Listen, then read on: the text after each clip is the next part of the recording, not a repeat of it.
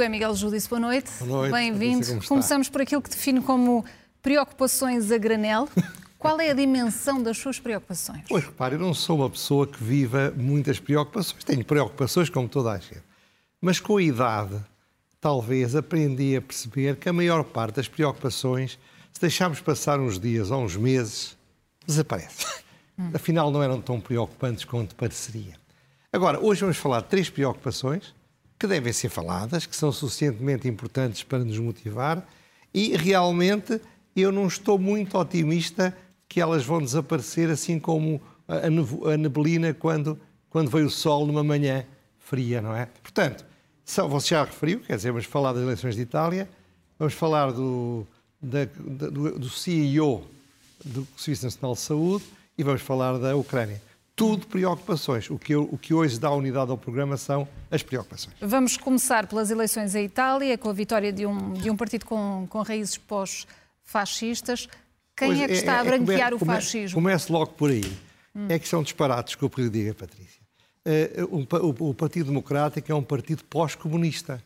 Mas ninguém diz que o Partido Democrático Italiano é um partido pós-comunista. Isto é, acho que há aqui, uh, analisou-se muito, e é bem que se analise, é uma situação que merece bem ser analisada, mas o que, o que me surpreende é de facto que a análise seja feita com base em estereótipos, um partido pós-fascista, você está apenas a repetir aquilo que praticamente toda a mídia internacional diz. Como é que, class... como é que se classifica, então? Deixa só acabar. Cometem-se erros primários na classificação político-ideológica. Cientificamente, é um disparate dizer que os Irmãos de Itália é um partido de extrema-direita. O partido de extrema-direita é um partido que quer rebentar com o regime político. É um partido que tem uma estratégia revolucionária, uma estratégia de destruição do regime.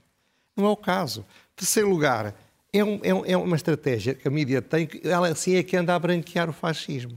Iremos ver isso. Repara, dois ou três exemplos. Primeiro, o Jorge, Jorge Oliveira, o João Oliveira, peço desculpa, um comunista que agora não está no Parlamento, que devia meter a mão na consciência, explicou as eleições. Eu estava a ouvir e lembrei-me, este tipo acha que está em 1922, quando o Mussolini fez a marcha sobre Roma, há um século. Porque o que ele diz é que o capitalismo italiano altamente preocupado com o crescimento da reivindicação das, das, das, lutas populares, foi apoiar um partido fascista para que ele ganhasse as eleições.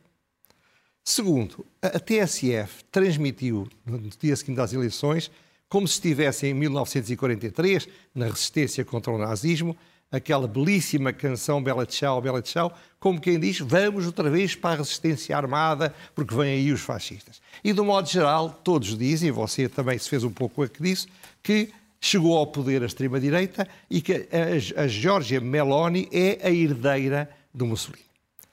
Ora bem, esta estratégia branqueia o fascismo, é a primeira coisa que eu queria dizer. Porquê? O fascismo não foi isto.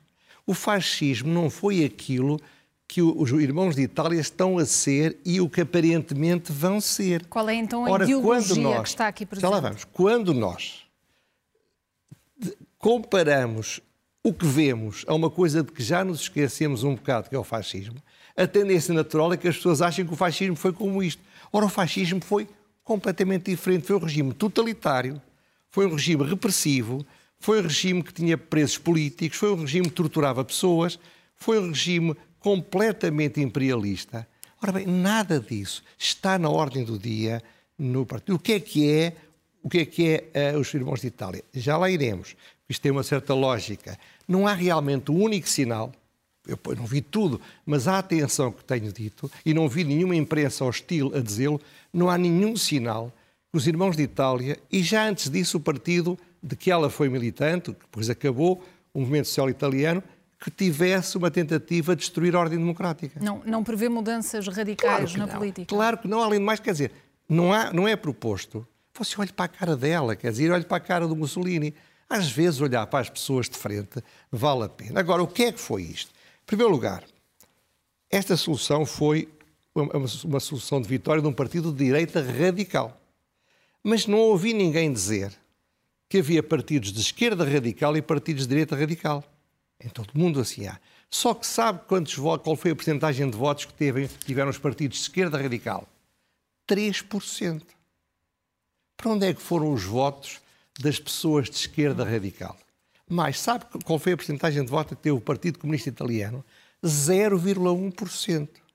Ora bem, era bom que se percebesse e que se analisasse, e sobretudo a esquerda deveria analisar, o que é que se passa em Itália, o que é que se passa em outros países da Europa, onde as forças radicais de esquerda, o Partido Comunista e o Bloco de Esquerda aqui, perdem completamente e quem está a crescer são partidos radicais de direita. Segundo lugar, a, a, a, a estratégia dos partidos da oposição não foi o medo do fascismo. Se houvesse um medo do fascismo, eles teriam feito uma coligação de todos os democratas. Não fizeram.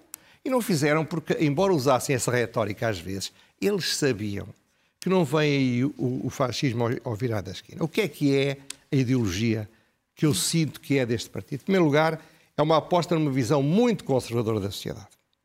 E o fascismo era conservador, para o bem e para o mal.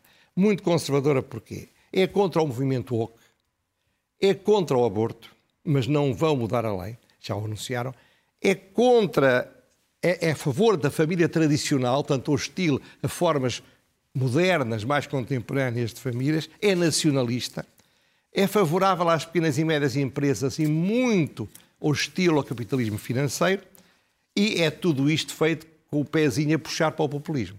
Isto é. E quais são os perigos? Ah, os perigos, lá ver. Estar vivo é a coisa mais perigosa, sabe? Hum. Os perigos, primeiro vejamos o que é que é isto. Repare, o, o, ao longo de décadas, este programa era o programa das direitas moderadas em Itália, o Partido Democrata Cristão. Tire-se o populismo, que é uma coisa importante. Ora bem, o, o, que é, o que é politicamente relevante é que a direita tivesse abandonado os seus valores, os seus projetos, as suas soluções.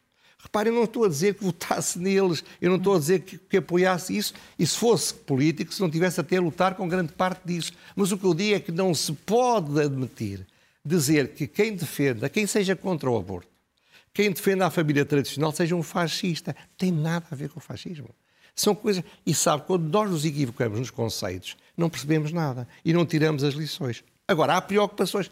Há com certeza preocupações. Primeira preocupação, eu estou sempre preocupado quando a direita ou a esquerda radical têm poder a mais.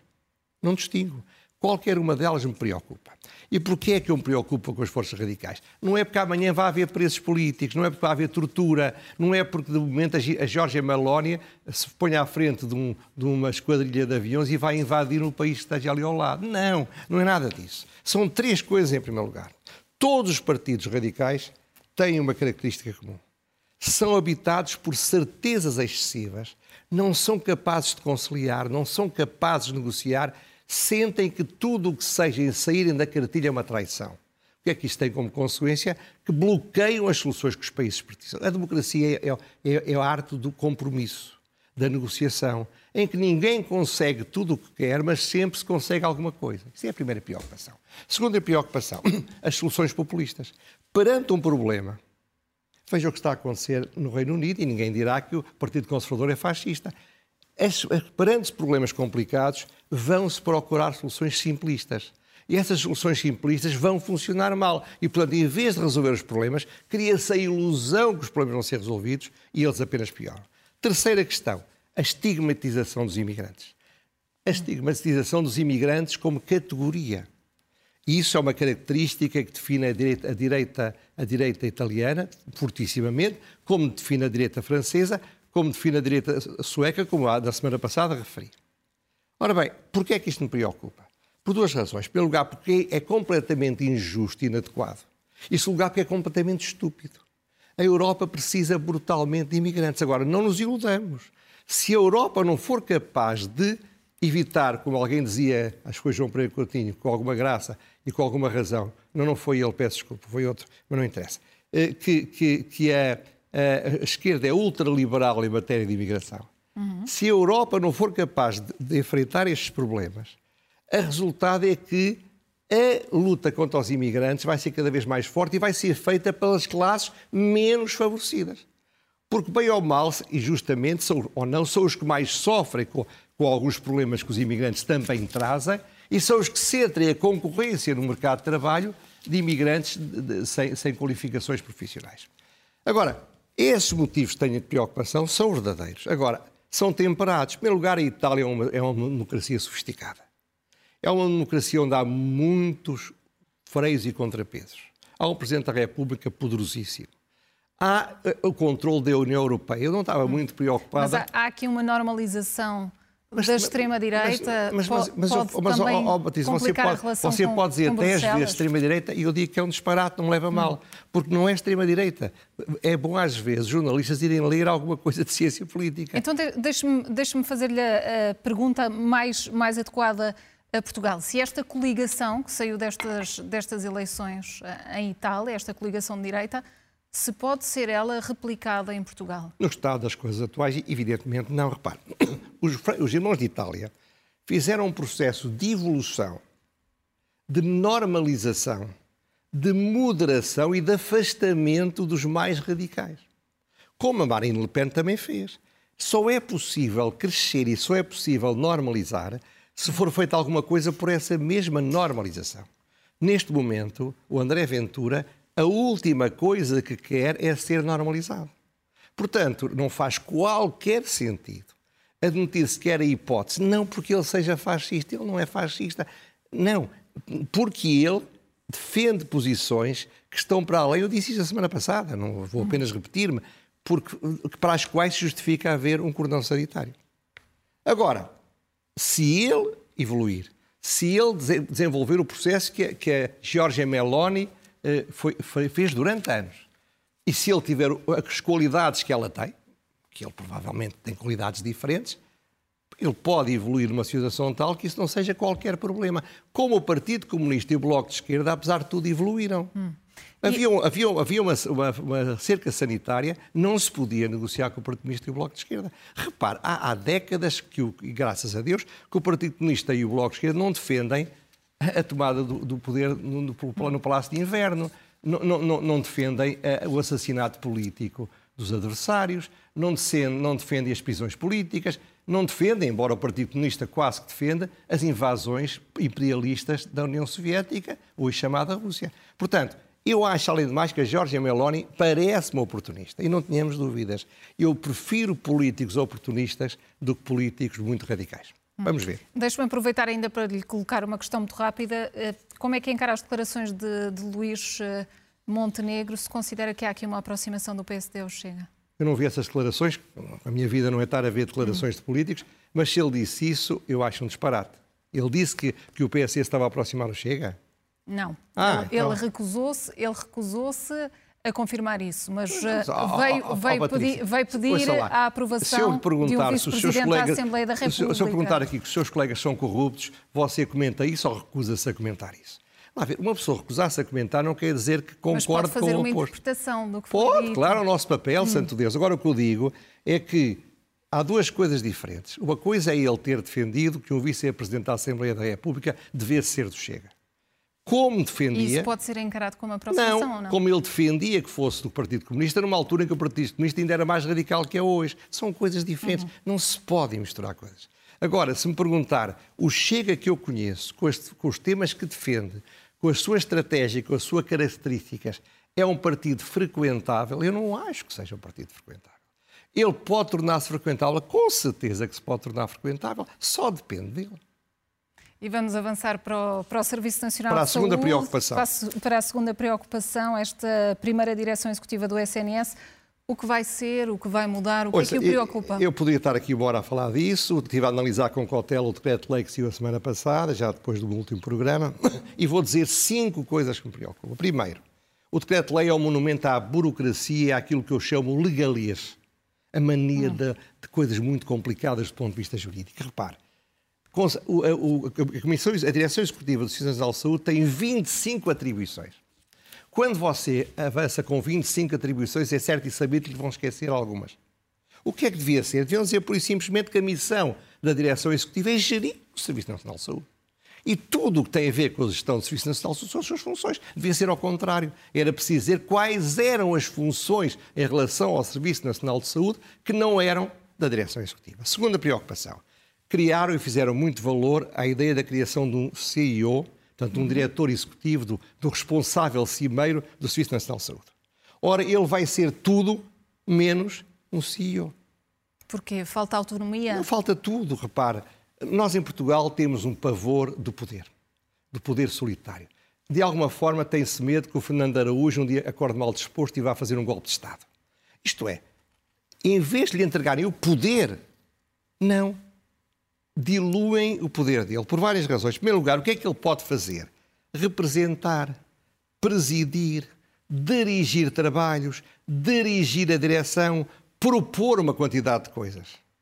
Mas ele, hum. tal CEO, não tem poder próprio. O CEO, em qualquer organização, é uma pessoa que tem poder. Por exemplo, ele não tem o poder de dirigir o Sistema de Saúde, ao contrário de Sandra Peia dizer. Quem dirige é um conjunto de órgãos, entre os quais um Conselho de Gestão, que é formado por cinco pessoas, que ele é apenas o presidente e não pode substituir, como o CEO pode, os membros que ele, com os quais ele discorde mais. Ele não os pode escolher, ele pode propô-los para serem escolhidos. E não os pode substituir, como já disse. Terceiro ponto. As funções essenciais de uma organização são a função financeira e económica, são a função dos recursos humanos neste tipo de organização. Terceira, a função da escolha dos chefes das unidades de produção, os, os, os diretores dos hospitais. Ora bem, nem o CEO, nem o próprio Conselho de Gestão têm essas funções. Primeiro, ele não pode fazer o seu orçamento. Nem o orçamento de capital, nem o orçamento de operação. Ele é-lhe feito ele é-lhe entregue. Segundo, não gera os recursos humanos. Não gera os recursos humanos no sentido dos poder movimentar e gerir, não. É, é, esta direção executiva do SNS fica assim esvaziada? Não é, é fica esvaziada. Não, não é, não... Vamos ver, a gente pode chamar Joaquim ao Manuel, mas não é o Manuel, é o Manuel Joaquim ao Joaquim. Isto não é um CEO. Isto é uma coisa diferente. Mas há mais problemas. Ele não pode sequer escolher os diretores das unidades produtivas. E se eles perderem a confiança dele, não são substituídos por isso. Quarto, a estrutura organizativa do Ministério da Saúde foi esvaziada de um conjunto de funções para esta direção executiva do Sistema Nacional de Saúde e, no entanto, ela não foi esvaziada de todos os poderes, manteve-se, não houve um único órgão da estrutura anterior, quando não havia isto, que tivesse sido extinto. O que é que isto tem como consequência? Vai haver conflitos de competência, a nível nacional e a nível regional entre a estrutura do Serviço Nacional de Saúde e a estrutura do Ministério da Saúde. Em quinto lugar, não há uma única ideia no decreto-lei em que vai ser reduzido o quadro de pessoal dessas estruturas. Deviam diminuir, pois se vai criar uma estrutura lado para fazer a maior, 25 das atribuições que estavam no Ministério da Saúde desaparecem. O, o decreto-lei não o convenceu? Nada, não reduz, não é não me convenceu. Isto só tem duas explicações, Patrícia. Ou, de facto, o, esta ideia do Serviço Nacional de Saúde, do CEO, foi um coelho tirado de uma cartola. Hum. Para quê? Para desviar as atenções dos problemas que o Governo estava a ter e que o Ministério da Saúde estava a ter. E agora o, Fernando Araújo vai para lá e, na primeira oportunidade, se quiser exercer poder, ato no grelhador e grelham. Ou a segunda alternativa, ele, ele já sabe que é assim. Isto é, na negociação disse, esvaziaram os poderes do que seria o CEO do Serviço de Saúde e ele manteve só por idealismo ou por ingenuidade ou porque já não teve coragem para dizer que não, mas está condenado, pura e simplesmente, a ser sacrificado como um carneiro sacrificial ou ritual quando as coisas começarem a correr mal. Portanto, eu acho que isso vai acabar mal. E talvez estrague uma, longa, uma velha amizade. Parece que o, hum. o CEO era amigo do Liceu, do Ministro da, da Saúde. Isto vai correr mal, parece-me a mim. Porque não se teve a coragem de fazer aquilo que se dizia que ia ser feito. Não se criou um homem com poder. Criou-se um homem limitado por todos os lados, maniatado de toda a forma, e quem continua a mandar vão ser exatamente os mesmos. Os boys que estão instalados em toda a estrutura, como, como pulga em, em, em, em costura eh, do Ministério da Saúde. José Miguel Júdice, vamos avançar para, para uma outra preocupação, diz respeito à, à guerra na Ucrânia. Que fase começa agora? Esta, esta minha preocupação é muito pior que qualquer das outras e muito maior. Repare, as outras são brincadeiras de criança. Eh, os problemas da Meloni, os problemas do Fernando Araújo, são brincadeiras de criança comparado com o que estamos a enfrentar nesta semana. Basicamente, os falsos referendos têm como resultado que quatro províncias da Ucrânia, que correspondem a 15% do território, até ao fim de semana, muito provavelmente passarão a ser de acordo com a lei russa, território russo. Essa integração fará com que, de um dia para o outro, magicamente, a guerra que está a acontecer na Ucrânia passe, do ponto de vista do Sr. Putin, a ser uma guerra que está a acontecer na Rússia. Isto é, quando era a Rússia que invadiu a Ucrânia, passará a ser a Ucrânia se tentar conquistar território que ela considera legitimamente seu, está a tentar retirar território que é território russo. Esta mudança é muito importante porque as ditaduras, do modo geral, gostam, adoram soluções formalistas e jurídicas para tentarem justificar o injustificável. Mas repare, dou-lhe outro exemplo. Os Estados Unidos da América têm dito que as armas que dão não têm, não têm capacidade de chegar a lugares que sejam na Rússia. Não querem que sejam servidos para atacar o território russo. Mas espera aí. A Rússia vai dizer que quando se dispara um canhão a 5 km na linha de fronteira militar, está-se a disparar sobre o território russo. Ora, o que significa é que, a partir desse momento, do seu ponto de vista, o Putin fica completamente autorizado, constitucionalmente, a considerar que há, está a ser agredido pela Ucrânia e está a ser agredido pela NATO e pelos Estados Unidos. Esta mudança vai justificar, se ele quiser, o uso das armas nucleares. Qual é o modelo estratégico das armas nucleares na Rússia? É que elas podem ser usadas quando esteja em risco a sobrevivência da, eu até queria citar a expressão exata, mas não estou a encontrar, a sobrevivência do Estado russo. Ora, se ele entender que está em risco, porque está a ser atacado território russo, violentamente, ele pode começar largar bombas nucleares táticas em cidades ucranianas fora da linha de fronteira. E mais. E, inverter e essa pode mesmo e pode mesmo disparar sobre o território dos países limítrofes por onde passam o armamento para atacar a mãe Rússia. Portanto, o que ele vai fazer é tentar dizer que o que está a passar é o mesmo que se passou quando a Alemanha invadiu a Rússia. Foi, contra isso foi a guerra patriótica. Uhum. Agora ele está a dizer onde foi a Alemanha que em 41 invadiu a Rússia, agora é a Ucrânia e a NATO que estão a invadir a Rússia. Portanto, isto é muito perigoso. Estamos em cima de um barril de pólvora.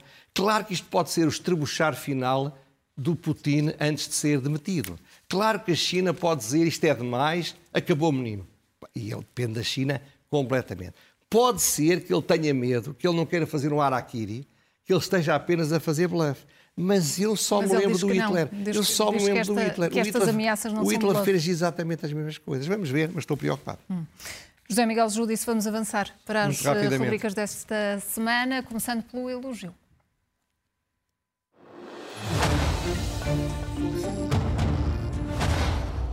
É o Cardeal Tolentino, que foi feito Ministro da Educação e da Cultura do Vaticano.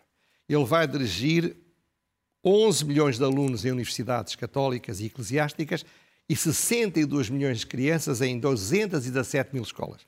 É realmente cada vez mais poderoso e, de facto, eu começo a dizer que para ele o céu vai ser o limite. E vamos eh, conhecer as suas escolhas. No ler é o melhor remédio. Ora bem, são dois livros, dois diplomatas. Um livro do Bernardo Futsa Pereira, que é embaixador hoje em dia em Marrocos, chama-se Orgulhosamente Sós e que é a história diplomática dos 12 anos anteriores ao 25 de Abril. Hum. Uma história com muita informação e muito bem escrita. Segundo, de Luís de Almeida Sampaio, peço desculpa, um livro chamado Diplomacia em Tempo de Troika. Ele era embaixador na Alemanha no tempo da Troika e, portanto, é uh, o relato, eu não li ainda o livro, que aliás o livro ainda não foi lançado, vai ser lançado dentro de dias, mas li certos que me despertaram a curiosidade. É bom conhecermos a nossa história. Isto foram dois momentos, para o bem e para o mal, decisivos para décadas do nosso futuro, e nessa medida esta leitura é altamente recomendada. Sem dúvida ficam as uh, sugestões. Vamos saber qual ou quais as perguntas sem resposta. Lembra-se, semana passada, na loucura mansa, era, era o Ministro da Economia a meter o bedelho na, nos, nos competências. E agora muda de categoria. Não, ouça, de repente, apesar de depois disso toda a gente começou a reagir, até um, um ajudante dele, o Estado de Economia, também meteu o bedelho onde não era chamado, a fazer comentários. Ele é subordinado do, do, do ministro, mas como já percebeu que o ministro já não manda, ele considera-se muito mais subordinado do PS e, portanto, cumpriu o seu policy. Quando, quando diz que já não manda, o Ministro da, da Economia está, está cada vez está, mais está, isolado? Está entalado entre o seu, ministro, entre o seu Secretário de Estado da Economia e o Ministro das Finanças.